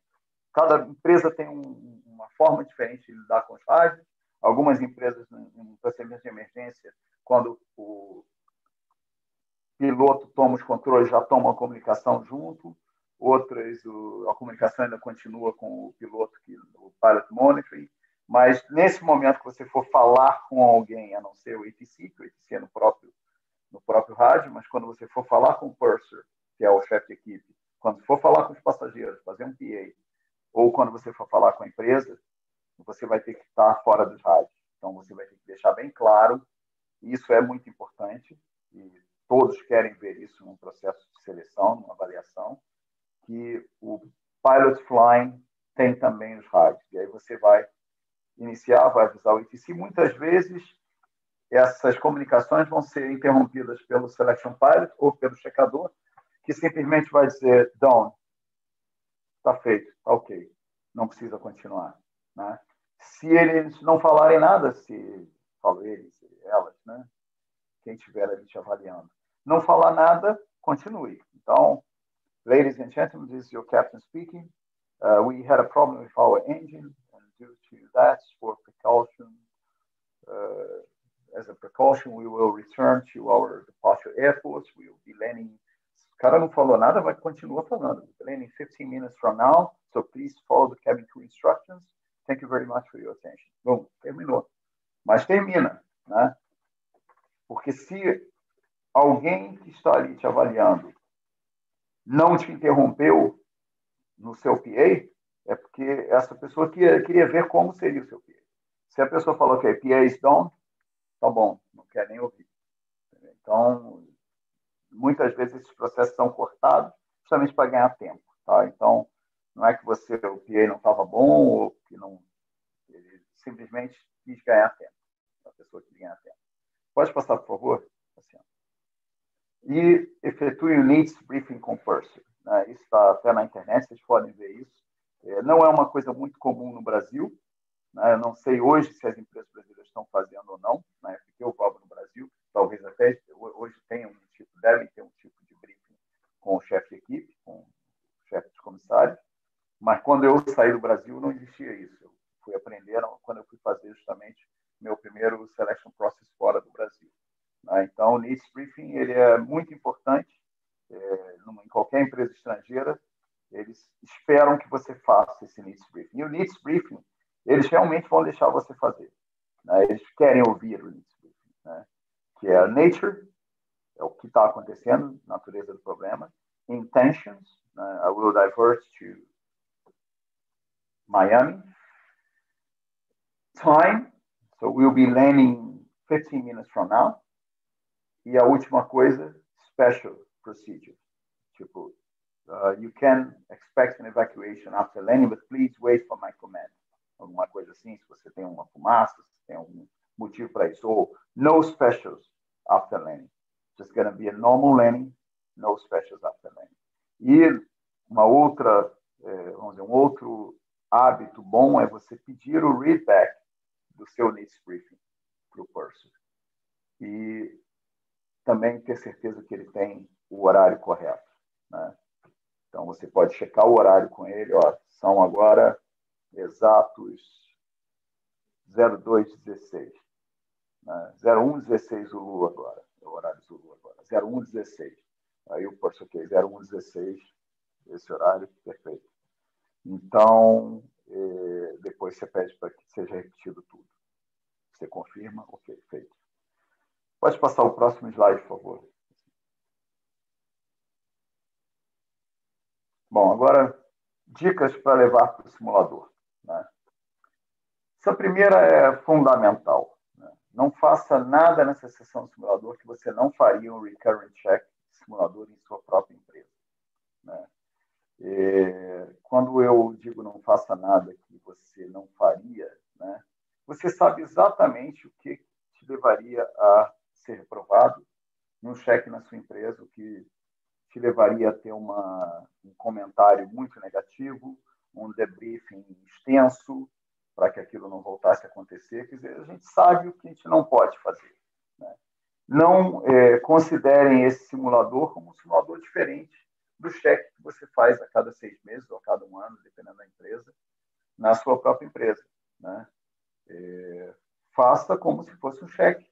Né? Não faça nada diferente. Não faça nada que você não faria lá. Pode prosseguir. Bom, não queira fazer tudo sozinho. Falei mais para frente, para trás, né, de como usar a outra pessoa, né, pedir ajuda, né, e muito menos aquele one man show, né. Eu eu faço tudo sozinho, eu não preciso de ajuda de ninguém. Eu vou fazer tudo maravilhosamente bem e eu vou ignorar que eu tenho um piloto do meu lado, né. É, isso é bem visto? Não, isso é muito mal visto. Hoje, CRM, teamwork, crew, working together. Né? Então, evite o one-man show. Próximo, por favor, Cassiano. Bom, agora, eu, vou, eu até estou usando uma frase que o Léo falou várias vezes, o Léo Herman, na última live do Jobs for Free. Né? Um go-around é necessário, um go-around necessário é simplesmente um go-around necessário. A man's gotta do what a man's gotta do. O que eu quero dizer com isso? Né? É, hoje em dia, né, isso Ronald Vanderput e Enio Bill é, insistem muito nisso no Safety for Free, né, e já tiveram até lives específicas sobre isso, que é Unstable Approach. Né? Unstable Approach, hoje em dia na indústria, é um no-go. É tipo, não faça uma Unstable Approach seguida de Lemming. Em hipótese alguma, em lugar nenhum em cheque nenhum e também em processo de seleção nenhum. Né? Se você tem que arremeter, arremeta. Não tenha preocupação, ah, mas se eu arremeter, pode ser que eu seja é, reprovado, porque eu não posei. Não, muito pelo contrário. Eu acho que na maior parte, talvez na totalidade das empresas aéreas hoje em dia, se você não arremeter depois que você ficou unstable, você vai ser reprovado. Então, você não está indo para fazer um go-around e você é surpreendido, de repente você vê que você está um dot e meio abaixo do glide, viu aquele dot meio, unstable go-around, inicia o go-around, isso é bem visto, isso é positivo. Agora, correcting, volta, crava o ILS, vai até o chão no ILS, abaixo de mil pés, um dot é imperdoável. Né? Então, a man's gotta do what a man's gotta do. Go around. Se vocês tiverem qualquer motivo para fazer um go around no processo de seleção, façam. Eu assisti mais uma vez, mas eu me lembro uma que eu me lembro até hoje do candidato. Todo um processo de seleção excelente. Três dias impecáveis. O último evento desse processo de seleção era o simulador. Simulador impecável em todos os aspectos, excelente. Né? E eu estou ali já comemorando, né? Porque como talvez nem todos saibam, mas eu posso garantir para vocês, quem está te avaliando ali está torcendo por você. Eu até botei isso no slide, né, no próximo slide. Mas é, é óbvio, né? qualquer um quer ver o candidato passando, porque ali você não vai ali para falhar ninguém, você vai ali para conseguir pilotos para a empresa que você trabalha, certo? Então, no último aproximação, já tudo certo, ele ficou unstable, correcting, voltou e posou. Falei, meu Deus. Quando eu olhei para trás, estava o checador com as duas mãos na cabeça, assim, pensando a mesma coisa que eu. Ai, meu Deus. O cara é tão bom. Não vai dar. E não tem o que fazer. Porque, inclusive, vocês têm que lembrar que o simulador ele é todo monitorado e as aproximações são impressas na maior parte das empresas. Né? Então, aquela aproximação não estabilizada, não seguida de um go-around, seguida de um pouso, ela está no file do seu processo de seleção. Ou seja, tanto o checador quanto o Selection Pilot, as pessoas que estão ali estão com as mãos amarradas. Você pode ser o melhor piloto do mundo. Você errou dessa forma e não corrigiu da forma correta, que era o go-around, você está reprovado. Porque aquilo ali é uma evidência de que você errou. O que, que acontece se essa pessoa for admitida pela empresa e dois anos depois ela tiver qualquer evento relacionado à segurança? Vão buscar toda a história dessa pessoa, inclusive o processo de seleção. No processo de seleção, vão, vão ver aqui, ó, já tinha acontecido no processo de seleção. Ah, mas como é que essa pessoa passou? Então, isso é muito importante. Bom, próxima frase: se você voa com o comandante, peça para sentar na esquerda. Mesmo se a posição almejada seja de copiloto. Voe onde você está acostumado a voar. Ninguém vai ver isso de uma forma, ah, porque ele está dizendo que ele é comandante. Não, ele é, você é comandante, você é comandante. Você está voando de comandante, você vai voar da esquerda, porque você é onde você está acostumado a voar. Normalmente, vão te perguntar. Né? Muitas vezes até não vão perguntar. Eu me lembro uma vez eu estava com um candidato, 23 anos, super tímido, né? ele era assim muito calado, muito tímido, e quando ele entrou no simulador, ele olhou para mim, para o checador, e falou: Captain, uh, I'm very sorry, but uh, would it be possible to sit on the left seat? Would you mind? I'm, I'm sorry to ask that. Aí eu olhei para a cara dele e falei, sorry, are you a captain? Ele baixou a cabeça assim, estava assim, yes. Eu falei, oh, I thought, so you fly a 737 NGs as captain, 23 years old. Oh, congratulations. Yeah, of course, you can sit on the left. Né, ele sentou na esquerda. E me surpreendeu muito, eu sentei na direita, né? Tirar todas as minhas coisas da esquerda. Porque pela idade dele, eu tinha praticamente certeza que ele era copiloto. Tirei minhas coisas todas da esquerda, passei para sentar à direita, sentei ali, e aquilo que eu falei é, mais cedo sobre setting the tone, né? Aquele menino tímido de 23 anos sentou ali na cadeira da esquerda, falou assim: Marcelo, are you ready for a briefing? Falei: Yes. Okay, uh, Marcelo, what we're going to do today is this, this, this, this. I count on your help. If I'm doing something wrong, please call my attention. So we are a team. We're going to work together. We're going to have the safest possible flight. Olha, ele saiu setting the tone muito bem. É, tipo, liderando mesmo. Né? O Captain Sorry virou Marcelo, né? sem nenhum tipo de cerimônia. E fez um simulador excelente. Excelente. Né? é, no debriefing né, com o checador que estava atrás, o, eu cheguei, ele não estava perto, né? Falei, God, this boy is really good. Eu falei, he's really good. Aí o checador falou, the boy is really good. Now, come on, Marcelo, this boy is so fucking good. I never seen anybody at his age flying like this. Nunca vi ninguém nessa idade voando assim realmente excelente, né? E eu tive o prazer de voar com ele depois, já como First Officer, uns cinco anos depois, né, quatro anos depois. Né, ele estava já quase sendo promovido. E excelente profissional, cara muito bacana. Né? Então, é, ele teve, se sentiu um pouco, vamos dizer assim, é, tímido de pedir para sentar na esquerda, mas é onde ele se sentia bem, onde ele estava acostumado a voar, e fez um excelente papel. Aliás, isso é uma coisa que eu não escrevi, que eu vou falar. Né? É, você está fazendo seleção para copilotos, mas é, qualquer empresa vai estar selecionando um futuro comandante. Então, no momento que você está fazendo um simulador desses, não haja como um copiloto, haja como um comandante, mesmo que você nunca tenha sido comandante. Né? É, se coloque na função de comandante, mesmo que você esteja no assento da direita. Né? Em muitas empresas, isso vai ser dito durante o briefing. No matter which seat you are seated, you are still the captain of the flight. You are the pilot in command.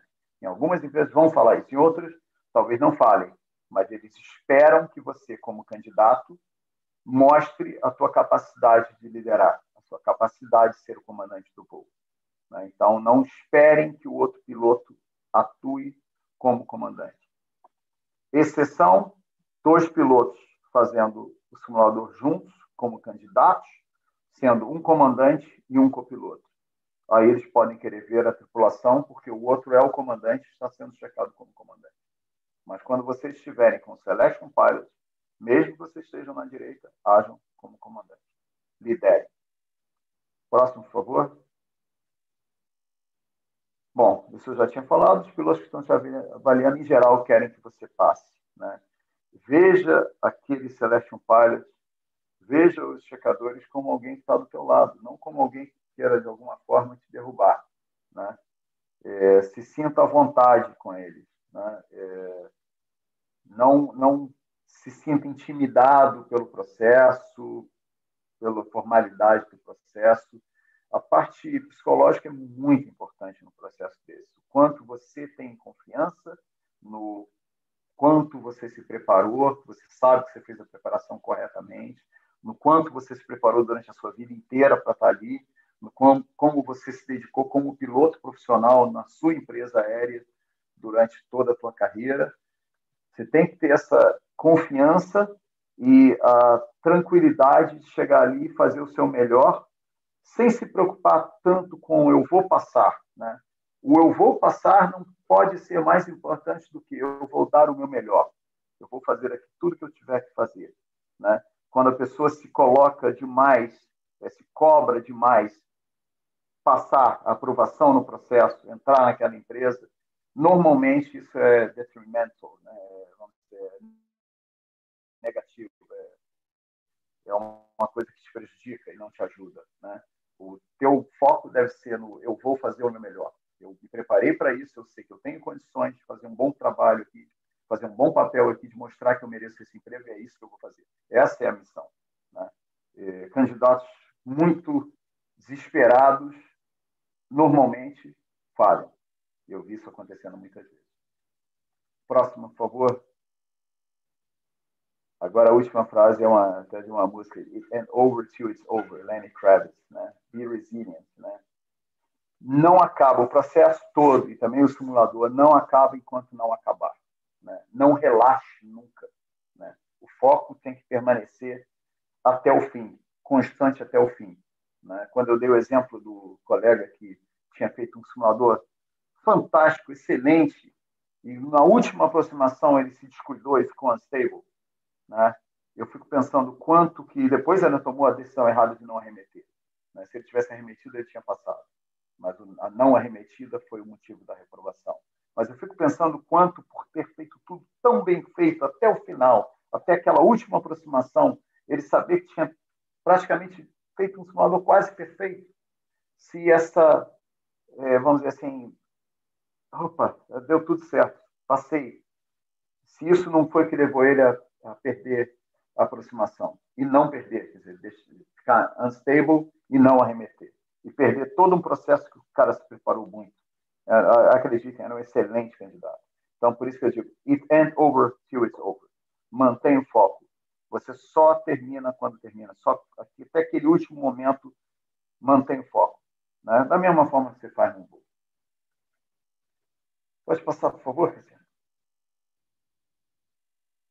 Bom, fazer um sumário, né? se prepare muito, muito, mesmo. Pense que você pode estar tendo, pense que você pode estar tendo aquela última oportunidade naquela empresa.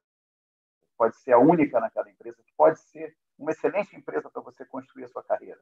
Você pode vir a se aposentar nessa empresa e que a diferença de um dia inteiro que você vai continuar estudando pode fazer muita diferença. Pode te dar um emprego contra aquele dia, talvez, ah, hoje eu vou descansar, hoje eu não vou fazer nada, é, ter faltado um pouco para você ter passado. Próximo, por favor. Bom, se prepare para todas as fases do processo. Né? Não menospreze nenhuma fase. Como eu falei, a prova técnica é uma prova que qualquer piloto passa se tivesse se preparado. Mas, às vezes, o candidato, vamos dizer, concentra demais no simulador, na entrevista, esquece as outras, vamos dizer, provas menores né, do processo e, de repente, acaba sendo reprovado numa fase que não era difícil, que era muito fácil. Né? Então, se prepare para todas as fases. Faça uma preparação específica para o processo. Eu não tenho nenhum tipo, de participação com o Latest Pilot Jobs, é, só pelo meu conhecimento, o melhor site em termos de informação específica sobre processo de seleção de empresas no mundo inteiro. Né? Eu não sei se eles têm alguma coisa para as empresas brasileiras, tá aí não, não nunca procurei saber isso, mas para as grandes empresas internacionais, todas elas eles têm todo o processo e é muito atualizado o site. Né? E eu, por que, que eu recomendo eles? Porque 99% dos meus candidatos durante nove anos que iam bem no processo de seleção e que você sentia que tinham um conhecimento profundo do que ia acontecer nesse processo, tinham usado Pilot Jobs, né? porque isso era uma das perguntas que a gente fazia, como é que se preparou para o processo.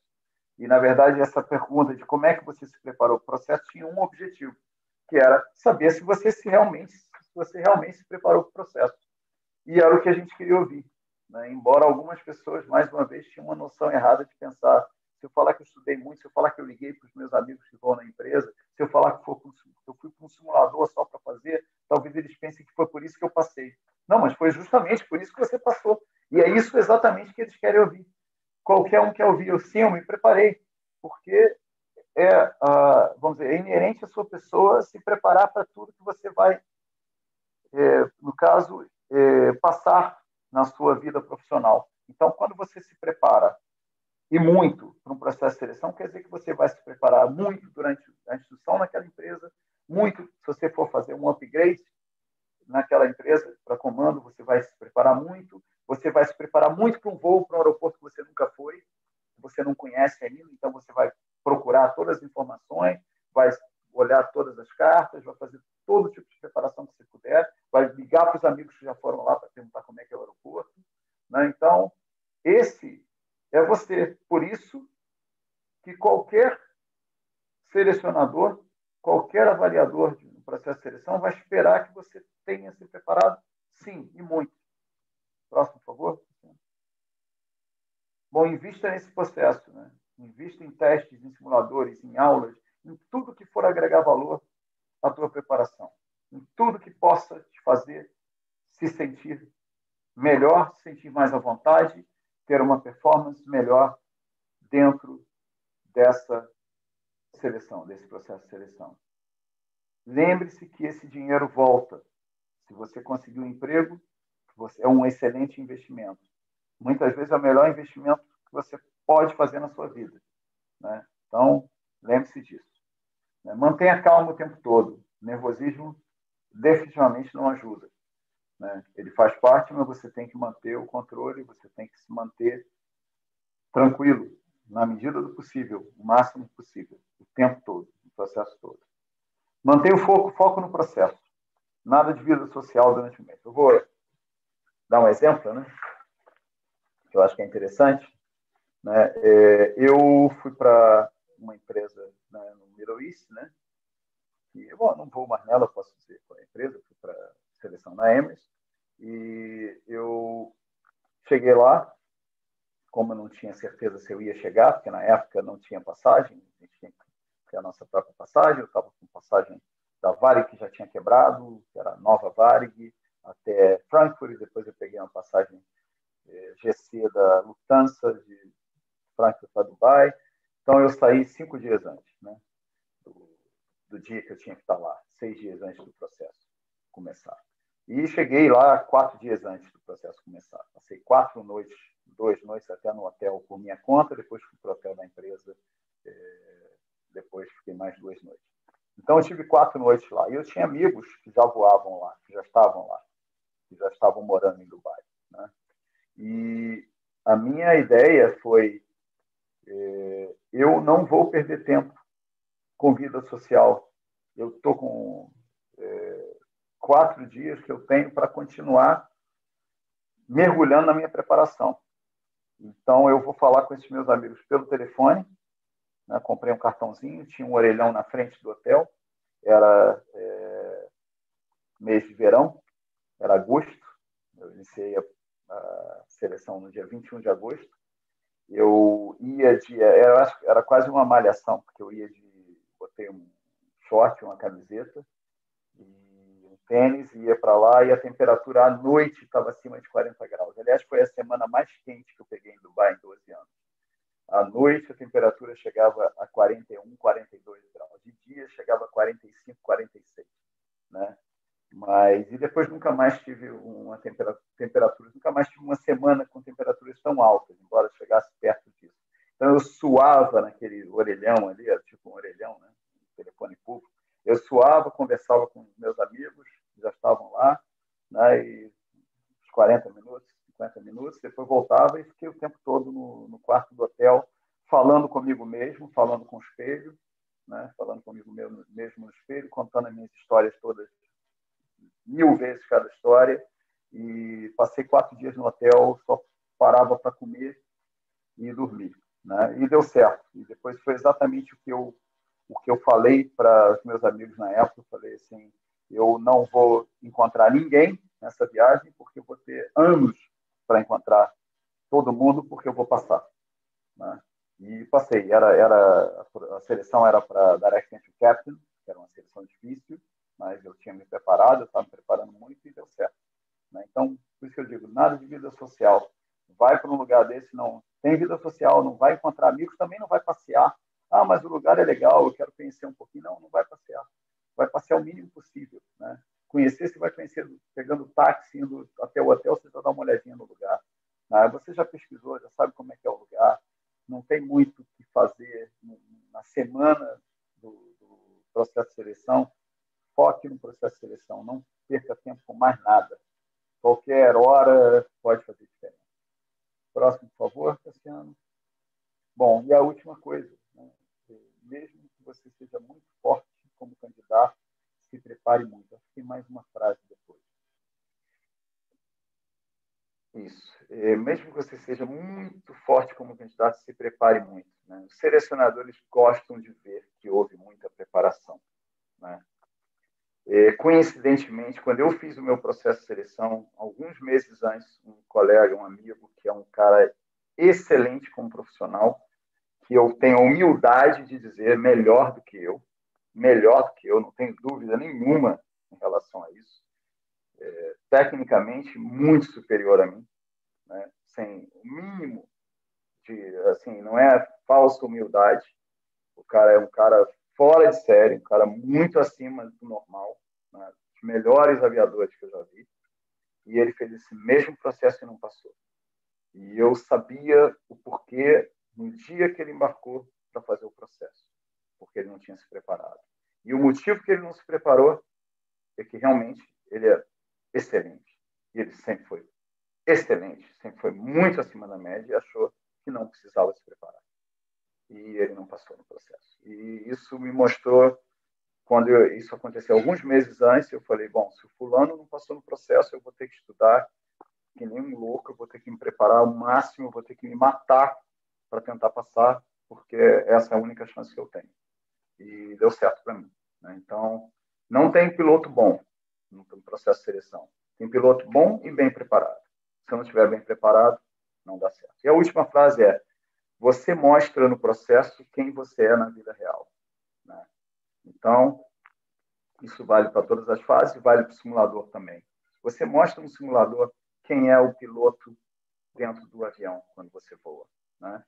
Lógico que às vezes você vai pela, é, vamos dizer assim, não familiaridade com tudo que está acontecendo, você vai é, ter uma performance pior que você tem no seu dia a dia. Mas ainda assim, muita coisa vai se repetir conforme você faz no seu avião, na empresa que você voa, no seu dia a dia.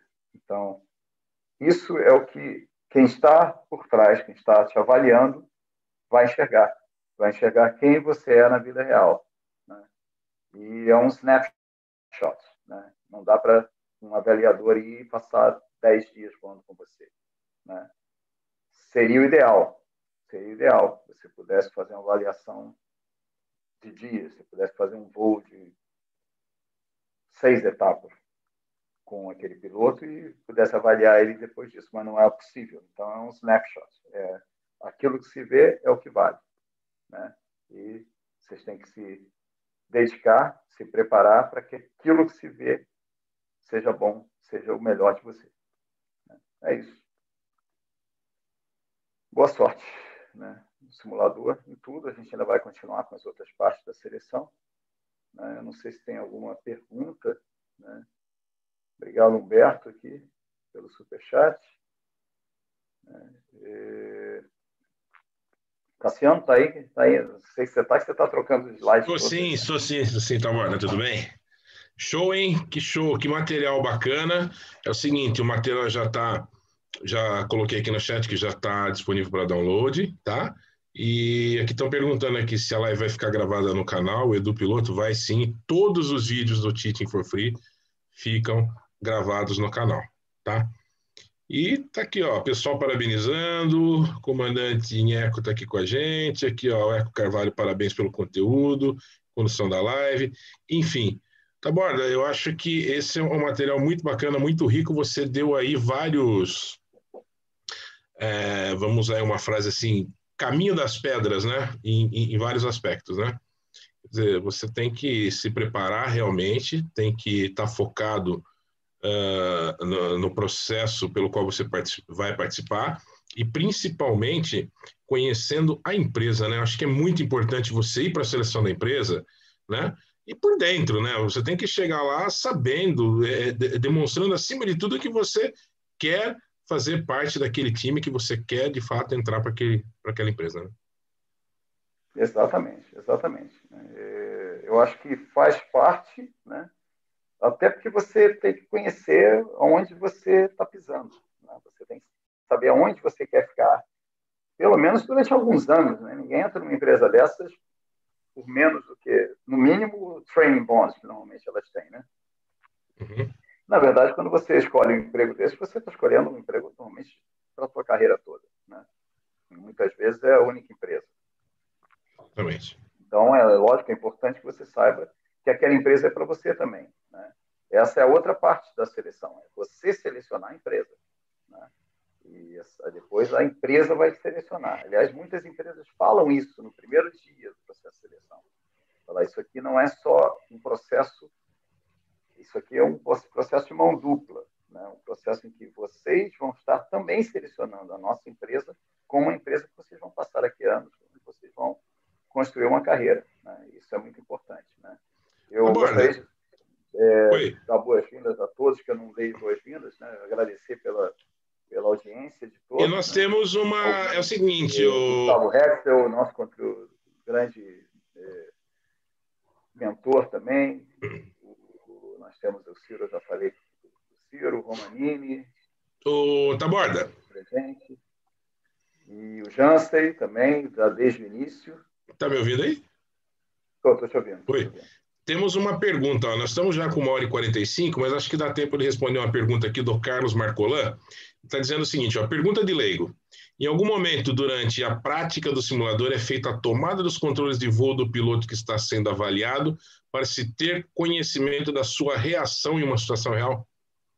O avaliador pode ter um, fazer uma ação como essa, tomar os controles para avaliar a reação do, do candidato? Não, não, faz muito sentido. Né? É... Essa parte de tomar os controles, ela praticamente não é dizer, necessária no simulador. Né? Então, aliás, isso é uma coisa muito difícil para o avaliador, né? o selection pilot, quando está sentado ali na frente, ocupando um dos assentos do simulador, é extremamente difícil você ver coisas acontecendo que você jamais poderia deixar acontecer na linha, num voo real, e você, pela tua função naquele momento, você tem que deixar que elas aconteçam. Né? Então, até uma aproximação não estabilizada, até um crash, né? o que eu posso fazer? Eu, eu como é, selection pilot, eu não podia fazer nada, eu tinha que assistir. Né? Então, não, isso seria, é, eu acho que, vamos dizer, se houvesse um motivo para isso, é, vamos dizer, eu tomar o controle, um avaliador tomar o controle, não teria nenhum efeito positivo, né? Porque você não saberia até onde aquele piloto iria naquele erro. Então, esse é o objetivo de deixar as coisas acontecerem. Você está vendo o real picture do que a pessoa vai fazer, até onde ela vai, né? Então, por isso você não pode falar nada, não pode fazer nada, né? É, eu, eu, na verdade, eu, na verdade, eu entendia essa pergunta por um, por, um, por um outro aspecto, mas como uma avaliação meio que psicológica mesmo, né? Não para interromper uma ação, mas para medir a, a, a, reação da pessoa, né? A reação do candidato em eventualmente ter um, uma coisa inesperada. Não no sentido de corrigir eventualmente algum procedimento técnico, mas no sentido de medir a avaliação. Não sei se eu posso estar falando uma tremenda uma besteira aqui, mas eu analisei por, essa, por esse aspecto, assim, mais para medir o, a reação psicológica do, do, do avaliado. Também, também não, não acontece, né, Tabar? Aí, aí seria, seria como se fosse um trick, né? É, seria é. como se fosse assim, um, você está um na teste verdade, psicológico, mas ali na prática, né? É, é, na prática, não numa avaliação do psicólogo, né? É. Exatamente. Eu acho que qualquer dessas, é, vamos dizer assim, é, você, por exemplo, uma coisa que é, é inerente ao processo de seleção, né? O selection pilot não pode errar propositadamente para ver o que, que, o cara faz, né? Entendi. É sem errado. pegadinhas? Agora, né? Sem pegadinhas, sem pegadinhas, né? Eu, eu, eu, até uma coisa que eu sempre falava, né? E fazia até parte do, do briefing no, na empresa que eu trabalhei, é, no, no, processo de seleção, no simulador de seleção, é falar assim, I make mistakes. If I make any, any mistakes, then I will let it very clear it's my mistake. Don't worry about that. I will correct myself. If you see you can correct me, but you know there, there are no tricks. We're not playing tricks today. Eu já avisava que não vai ter golpe, não vai ter nada armadilha, né? A gente faz as coisas todas da melhor forma possível, né? E, até uma vez um, eu estava fazendo o processo de seleção no Airbus A330, né? E, deixa eu ver aqui, só o Tailson tem uma pergunta aqui também. Tem uma pergunta também. Obrigado pela, pela pergunta, Carlos. É, obrigado ao Júlio também pela participação, né, ao Daniel também, Daniel Barros. E agora o Thailson fez uma pergunta aqui. Caso de um piloto que voa uma aeronave pequena, no caso, vai fazer uma seleção para voar uma aeronave de linha aérea? Qual a dica para que você possa ir bem no simulador? A dica eu já dei. E é, nesse caso, é mais importante ainda. Investir, né? Faça um simulador de preparação no tipo mais próximo, ou no próprio tipo, se você puder, ou no tipo mais próximo que você puder fazer ao que você vai ter no dia da seleção, no dia do simulador de seleção. Então, vamos, vamos supor, vamos supor que você está com as 250 horas e a Gol abriu o processo de seleção e vai fazer o processo de seleção no 737NG. Né? Se você conseguir o Flight Simulator do 737NG, excelente, que aí você vai ter exatamente o mesmo equipamento que você vai ser avaliado no dia do processo de seleção, você vai ter oportunidade de treinar nele, de sentir a diferença, de já melhorar um pouco em relação ao que você é, vai entrar em relação ao final da, da sessão. Você já vai estar muito mais à vontade no dia que você entrar no simulador. Ah, é muito caro ou não está disponível um simulador FTD, Flight Training Device, que é, são os fixos, que tem vários, né? Tem vários. Tem vários, inclusive tem no Rio, acho que tem em Belo Horizonte, tem um ex-comandante da Varig, tem em Belo Horizonte, inclusive ele sabe todos os perfis de simuladores, né? É, então tem vários é, FTDs que vão também te dar uma boa ideia do que esperar naquele dia, entendeu? Então eu acho que essa é a melhor nesse caso. Então é super necessário né, um simulador desse, né? É, obrigado então a todos, obrigado ao Sescom também, o Sescom está por aqui, né? Jimmy, Leonardo. o Sescom fez uma pergunta também, já houve caso de creche durante a avaliação. Olha, Sescom, infelizmente acontece mais do que a gente pensa. Né? Mais do que desejado, né? Algumas vezes o checador que está, no caso, comandando o simulador, frisa antes de dar o crash. Em geral, eles fazem isso. Né? É, algumas vezes, o, na minha experiência, algumas vezes o checador falava guys, uh, sorry, our time is over. Porque já deu crash, já sabe o que, que é. Em outras, até o cara tinha tempo, falava assim, ok, let's uh, take off again. Let's do another take off. Vamos dizer, o cara deu o crash logo depois da, da decolagem, né? E aí fala, ok, let's do another take off. Né? E aí deixa o cara decolar uma vez, fazer de novo, até dar uma, alguma instrução para o cara, só para o cara não sair tão mal do simulador, né? Mas é, acontece, acontece mais do que a gente espera, mais do que deveria acontecer. Perfeito, então, acho que tem missão cumprida, tá borda? Uma horinha e cinquenta, temos aí um material muito rico, está disponível. Respondendo mais uma vez a pergunta do pessoal que fez aí, todas as nossas lives ficam disponíveis e gravadas, tá? E o material que foi apresentado está disponível para link, aliás, para download, tem o link para download, está disponível no, na descrição do vídeo aí. Então, a gente tem a agradecer aí a presença do pessoal que da audiência que esteve aqui conosco, passou bastante gente, já tem praticamente 800 visualizações o vídeo. É um domingo, é um, um, nós tivemos aí um pico de mais de 80 pessoas assistindo, acho que é bem legal, bem bacana. Talvez esse horário seja um bom horário para gente. E tem spoiler do próximo episódio? É, vamos fazer uma trajetória de um aviador no próximo, né? Vamos intercalar, né? Fazer uma live técnica e trazer um convidado com experiência prática, né? Exatamente. Nós tivemos o Léo Herman aí. Tivemos o Léo Herman. Tivemos, tivemos o, Crespo. Crespo né? E depois vamos, vamos fazer mais um, um excelente aviador aí com uma bela história de carreira. Mas vamos, vamos ainda vou confirmar quem é. Perfeito. Assim que nós. Quem vai ser o próximo. Maravilha. A assim nossa que... próxima vítima, Tatiana. Nossa próxima vítima. Próxima vítima, é isso aí. A história toda da vida aqui. Não, mas é tá? legal. Eu acho bacana a gente fazer esse é, intercalando esses dois formatos para não ficar sempre, né, toda vez. Acho que a aula técnica é muito importante, o conteúdo está aí, mas tudo aquilo que a gente fala é confirmado e exemplificado pelos convidados que vêm aqui com a gente, né? Então, assim que o nosso nosso mentor Taborda confirmar o nome do nosso convidado, faremos a divulgação e contamos aí para vocês. Uh, todos os nossos eventos aqui do YouTube são divulgados em, nas nossas redes sociais. Para o pessoal que não faz parte lá do grupo do Telegram, é só uh, entrar aí no, no nosso site que tem lá o link de acesso Uh, pessoal que não segue a gente no perfil do Instagram, no Instagram também a gente tem um material muito bacana, tudo que a gente faz aqui é postado lá, e tem também os conteúdos exclusivos lá que o tiozão solta lá, o tiozão tá fazendo lá Walking for Free, Varanda for Free, enfim, tá lá no Instagram. Então, pessoal, muito obrigado pela presença de vocês, pela audiência, não esqueça de dar um likezinho aqui pra gente, para motivar o Teaching for Free a continuar gerando esse material para vocês, e a gente se vê no próximo episódio é isso aí, Taborda. Tá contigo aí para fechar. Obrigado, Cassiano, mais uma vez pela parceria e uma boa noite aí a todos. É um prazer. Pessoal,